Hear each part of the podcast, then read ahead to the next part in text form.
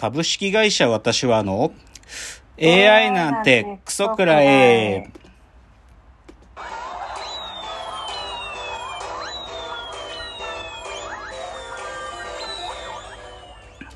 群馬が生んだ怪談時、株式会社私は社長の竹之内です。サブカル研修生4代目アシスタントの深谷です。えーこの番組は大喜利 AI を開発する株式会社私は社長の竹之内が AI のことなんかお構いなしに大好きなサブカルチャーについてサブカルリテラシーの低い社員に丁寧にレクチャー言い換えれば無理やり話し相手になってもらう番組です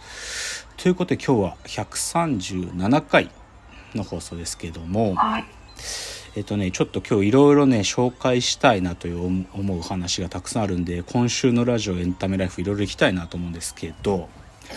あの、これネットでもね、話題になってるんですけどね、水曜日のダウンタウンっていう、まあ、番組があって、はい。で、その水曜日のダウンタウンがさ何回かやってきたね、あの、浅草の、あの、漫才師の師匠で、おぼんこぼんさんって人がいるんですよ。はい。はい。おぼんこぼんさんっていう漫才師、もう大師匠ですけどね、70過ぎの。で、このおぼんこぼんさんが仲が悪いんですよ。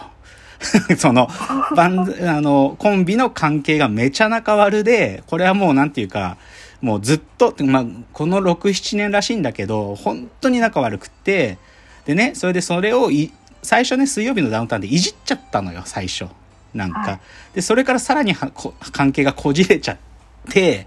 実は先週、先々週の2週にわたってこのおぼんこぼん企画のね、ザ・ファイナルっていうのやったの。はい。で、仲直りさせようって企画だったのよ。で、おぼんさんこぼんさんってもともとは仲良しで、お互いの娘さん同士も漫才コンビを組むぐらい、こう、家族ぐるみで仲良かったんだけど、だけどまあその関係がこじれてからはなんていうかちょっと疎遠になってて、で、そのこぼんさんの娘さんの結婚式があると。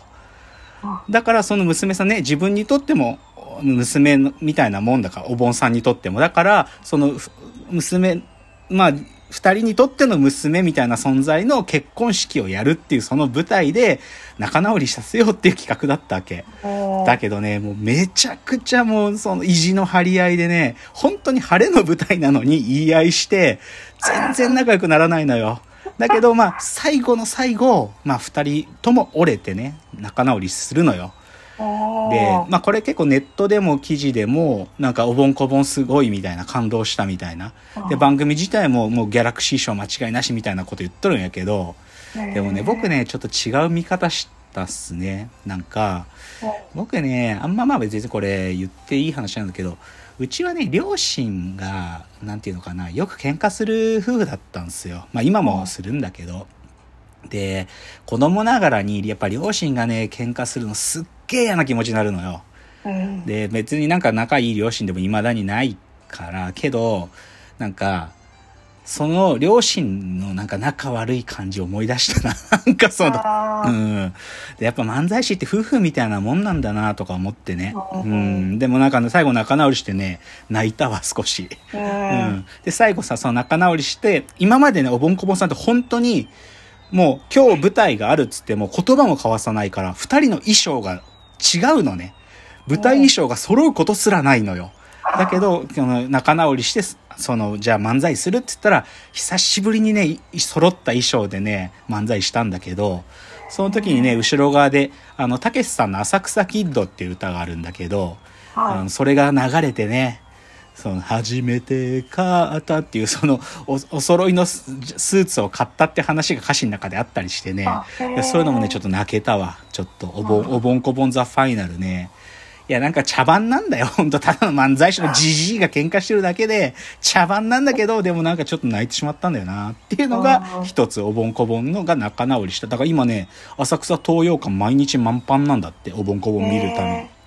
だから、ちょっと、まあ、仲直りした二人見に行くのもいいんかなとも思いますけどね。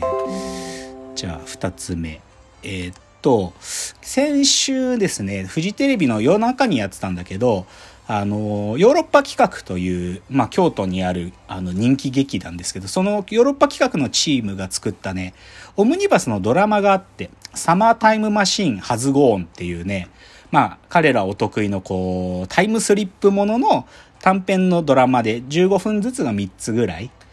で、主役がね、一応こう、よそから連れてきたやつで、上白石萌歌さんとか、おぎやはぎの矢作さんとか、あとなんか乃木坂の人とか。で、で、それでまあ、でも他にはヨーロッパ企画のメンバーが出てるドラマで面白かったんですけど、でもそのドラマの中で予告で出てたのがね、あの、四畳半タイムマシンブルースという作品があるんですけど、それのアニメ化をするっていう告知がほんのチラッとで出てね、で、この四畳半タイムマシンブルースっていうのは何かっていうと、森見智彦っていう、あの、四畳半神話体系とかね、他にも鴨川ホルモンとかを書いてる小説家なんですけど、彼も京都の人だから、その森見智彦と、あの、ヨーロッパ企画の上田誠の、上田誠のまあサマータイムマシンブルースっていうまあ代表作で、これのコラボ作品なの。四畳半タイムマシンブルースって。2000年くらいの作品なんだけど、で、これを映画にする、あ、映画じゃないや、アニメにするっていうので、これはね、結構ちょっと楽しみでもある。あでちなみにこのでもチームって、その四畳半神話体系っていうその小説アニメにした時も、だから原作森見智彦で、あの、まあ、構成は上田誠、脚本を上田誠と湯浅正明でやって、で、まあ、監督はそのアニメの湯浅正明。で、あと、そのキャラクターの、いあの、キャラクターなんていうのかなデザインっていうのを中村祐介さんっていう、あの、アジアンカンフージェネレーションの、あの、ジャケットとかいつも書いてる。でも僕ね、この中村祐介さんのね、えーあんまり好きじゃなくて、実はこの四畳半神話体験めちゃくちゃもう名作なんだけど、アニメの中で。けどね、はいちょっとこの中村さんの絵が気になん気に入らねえから、あんまり僕ね、こう気持ち入れて見れてないんだよな。あ。うん。でもまあこのチーム、まあ、ちなみにだけど夜か夜は短し歩けよ乙女のチームでもあるからこれは。はいはい。この前舞台もやってたしね全く。だからまあいつものメンバーで気合い入れて作るんだと思うんだけど四畳半タイムマシンブルース。まあでもそれのアニメ化の告知が出てたっていうのはちょっとなんていうか注目トピックかもしれないと。で次がですねちょっと見に行った映画の話であ。あのですね「草の響き」という映画を見に行ったんですよ。草の響きっていうね。でこれはあの函館の映画館があるんだけど函館の映画館がなんていうかな企画してにその映画館25周年記念で作る映画なん作った映画なんだけどあのこの函館の映画館があの企画して作った映画っていうのが今まで5本あるんですよ。今まあこれも含めて。です、ここの草の響きの1個前がこれね多分ラジオトークでも紹介したけど「君の鳥は歌える」っていうやつででその前がねオーバーフェンスとかね、まあ、一応いいいい映画作るんですよ。このこのこの企画っていうかこの函館映画5部作。でこの草の響きっつうのもまあちょっとね友達からのリコメンドもありちょっとね見てきたんですよ。で、はいまあ、もう一つ見てきた理由はあの最近僕が推しだ推しだと言ってる奈緒さんという女優さんが出てらっしゃるから見てきたんだけどね。ちょっと重い映画でしたね。ちょっと、うかつだったね。ちょっと重たい。重たかった。いや、いい映画。すごくいい映画なんだけど、ちょっと主題がね、やっぱり重い。重いというのは、こう、心してみないと、ちょっと心が健康な状態じゃないと、ちょっと食らっちゃうなというやつでしたよ。あうん、ちょっとまあ実際そういう主題なんで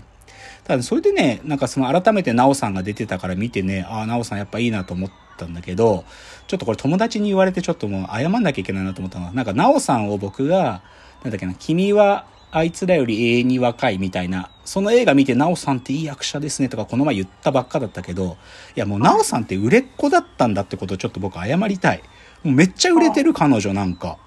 朝ドラも出てて、そのあなたの番ですね、ブレイクシェイク。なんかもう今年ね、映画5本出てるんだって、もうすでに。あ。だからもうむむっちゃ売れっ子で、なんかそれを今更注目ですとか言ってた自分恥じる僕。でさ、ちょっとなおさんの動画とか YouTube で見てたらさ、いやなんかすげえいい子なんだよね、やっぱり。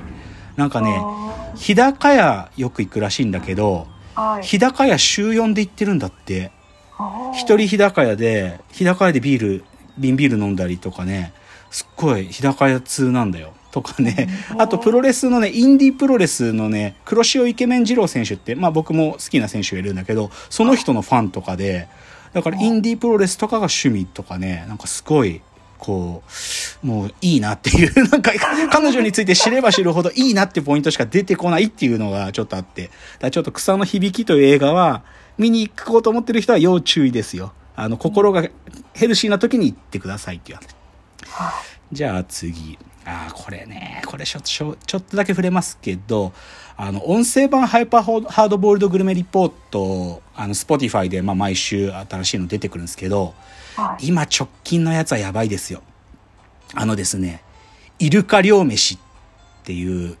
やつ。で、まあ、あの、いわゆる和歌山の太地町っていう、あの、イルカの追い込み漁を今もやってらっしゃる漁師さんたちのところで、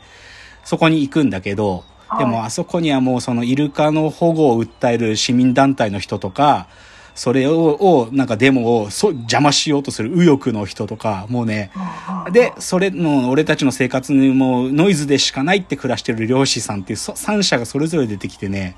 めっちゃ考える。なんか、まあ僕政治的な立場は全然それに対して、いや僕の個人的な思いあるからあんまり言わないけど、でも、その、なんていうのかな、対立がふ深刻すぎる、正直。うんで、それね、たった2回の配信だけども、超わかりますよ、そのイルカ漁飯見ると。あ、これはちょっと無理だなっていう。うんなんか何が解決するのかなっていうのはちょっと見えない。うん。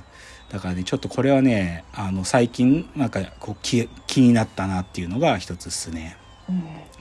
じゃあ、オープニング最後、今日、あ、ちょっと入らなそうだな。残りの時間ちょっと少ないから、もう一個だけ紹介しようかな。あのーさんま御殿、踊るさんま御殿の YouTube チャンネルやばいですよ。あの、お踊るさんま御殿っていうトーク番組あるけど、あれの番組の再現 VTR があるんですけど、あれ変なドラマ、ドドラマっていうか再現 VTR なんだけど、それ永遠にループしてる YouTube チャンネル発見して、これね、マジ狂ってるなと思うし、めちゃくちゃ面白いんで、これなんかちょっと時間がない中ちょっと紹介でした。じゃあ次、チャプターいきます。次です。